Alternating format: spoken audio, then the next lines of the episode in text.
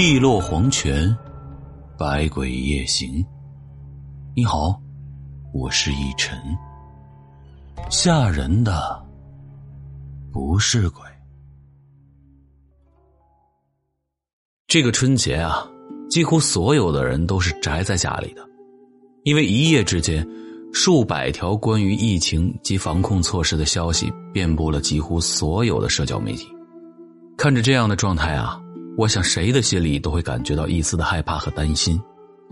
然而，却有着这样一群无所畏惧的人，在新冠病毒面前，他们不顾自己的生死危险，冲到了一线。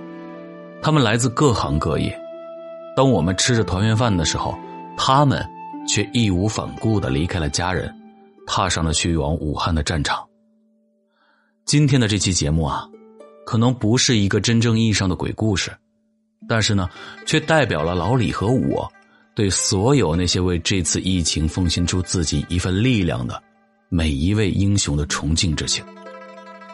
致敬最美逆行者，愿我的祖国繁荣昌盛。话不多说，开始今天的故事。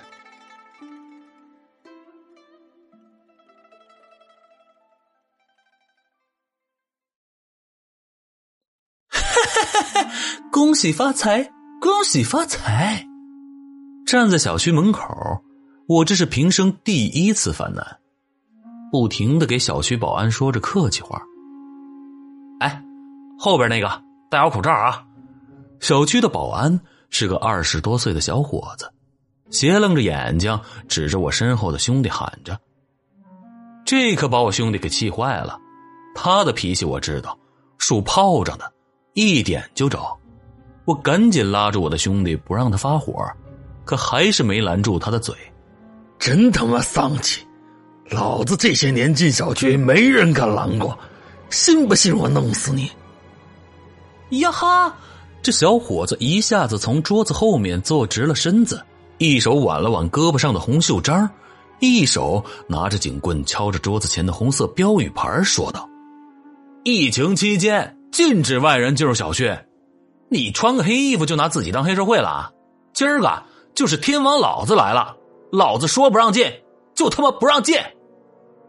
我兄弟被他气得哆嗦，一张黑脸配上刚刚保安给的一次性口罩，真是有些好笑。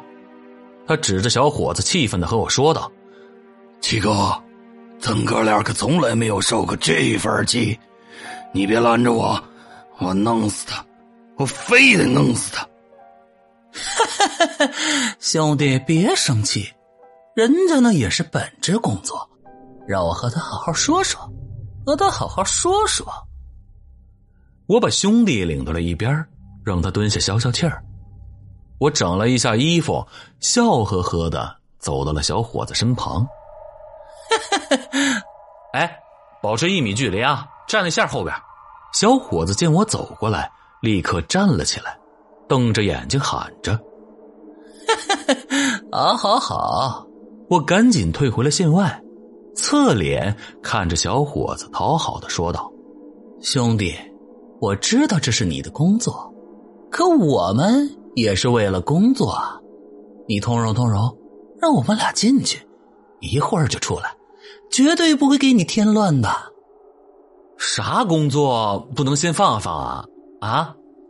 小伙子又坐回了椅子上，把警棍顺手丢到了桌子上，一边用手指敲打着桌子，说道：“这学校停课了，工厂停工了，商场饭店关门歇业了，连他妈初二给姥姥拜年都他妈不去了。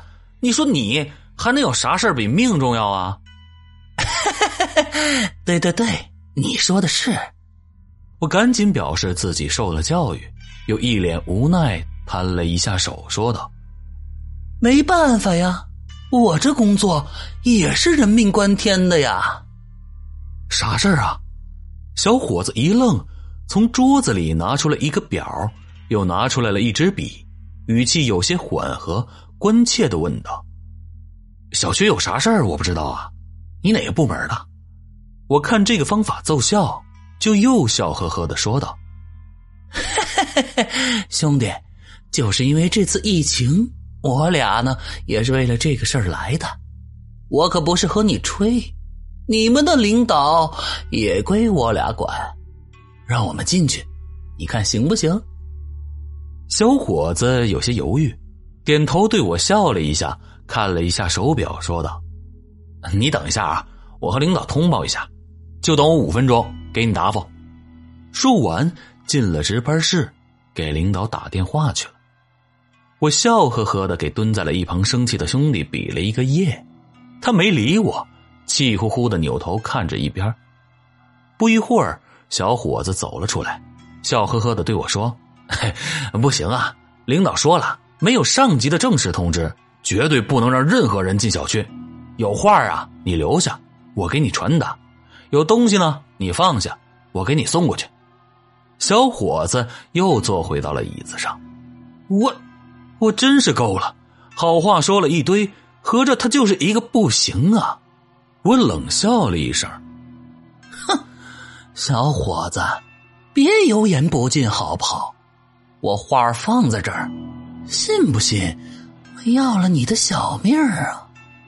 我向他瞪了一眼，很明显，这小伙子有些害怕，身子哆嗦了一下。我挥着胳膊四下指了指，说道。你也不去打听打听，他们哪一个不尊称我一声七爷？我也不管什么一米线了，走到他面前，用眼瞪着他说道：“今儿个，你让进，老子进；不让进，老子也要进。”没想到的是，这小伙子不知从哪里来的勇气，呼的一下站了起来，用警棍杵着我的胸膛，把我推开。眼睛瞪得通红，高声的说道：“我只要站在这一分钟，就要看好六十秒。我不是不怕死，但这是党和国家赋予我的使命。就算是我死了，也不能让小区里的居民有一丝的危险。”小伙子憋得耳朵都红了，最后喊了一句：“我管你是什么七爷，就是八爷也不好使。”我身后的兄弟一听，那小宇宙一下子爆发了，腾的一下站起来，嘴里喊着：“弄死他！我要弄死他！”说着就向小伙子扑了过去。小伙子一边拿出对讲机呼叫支援，一边抄起了一个老长的大叉子，一下子把我兄弟插在了下面。我看着兄弟身强体壮，没想到被他插在了地上，翻着白眼哆嗦着喊着：“爹爹爹！”电！看着地上的兄弟和小伙带电的大叉子，我也不敢贸然向前。就在我们对峙着、高声骂着对方的时候，小区门口来了两辆警车，下来了好几个持枪的警察，还有几个穿着和我一样白衣服的人，不由分说的就把我俩带到了警局，又是消毒，又是询问我俩的活动轨迹，最后啊。把我俩关进了一间屋子里。我的兄弟黑着脸在屋子里转圈唉声叹气的说道：“这要是让外国同行知道了，会笑死咱们的。”我笑呵呵的看着他床头上的牌子“范无咎”，又回头看看自己床上的号牌“谢必安”，百无聊赖的伸了个懒腰，说道。哈哈，没办法呀，谁让七爷八爷被隔离了呢？八爷怒气冲冲的瞪着我看着，干啥？我不解的问道。戴口罩。哈哈好。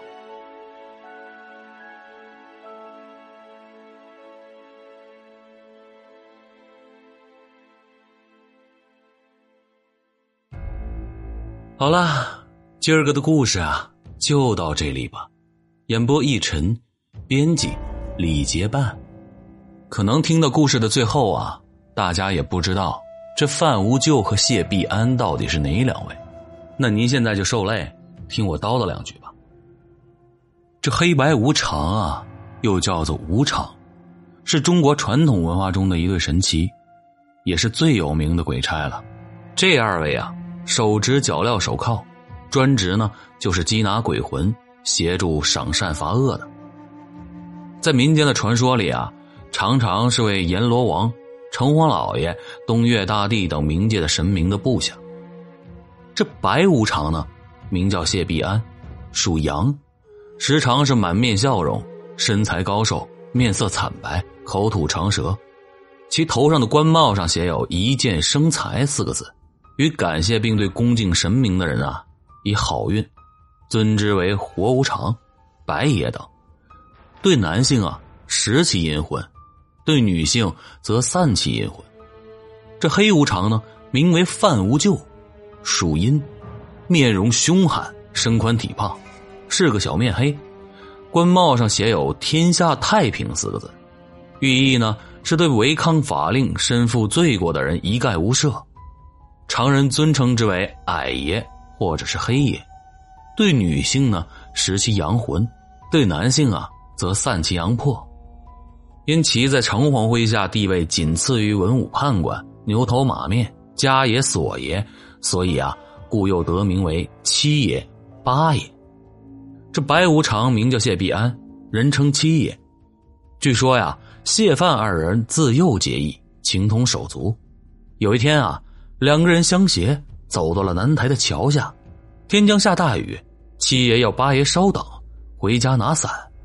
岂料这七爷走后啊，雷雨倾盆，河水暴涨，八爷不愿意失约，竟因身材矮小。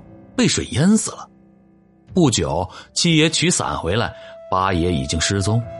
这七爷痛不欲生，吊死在了桥柱子上。后来啊，这阎王爷念其信义深重，命他们就在城隍爷前捉拿不法之徒。有人说呀，谢必安就是酬谢神明则必安，犯无咎呢，就是犯法的人无赦。当然，这些呀都是民间传说。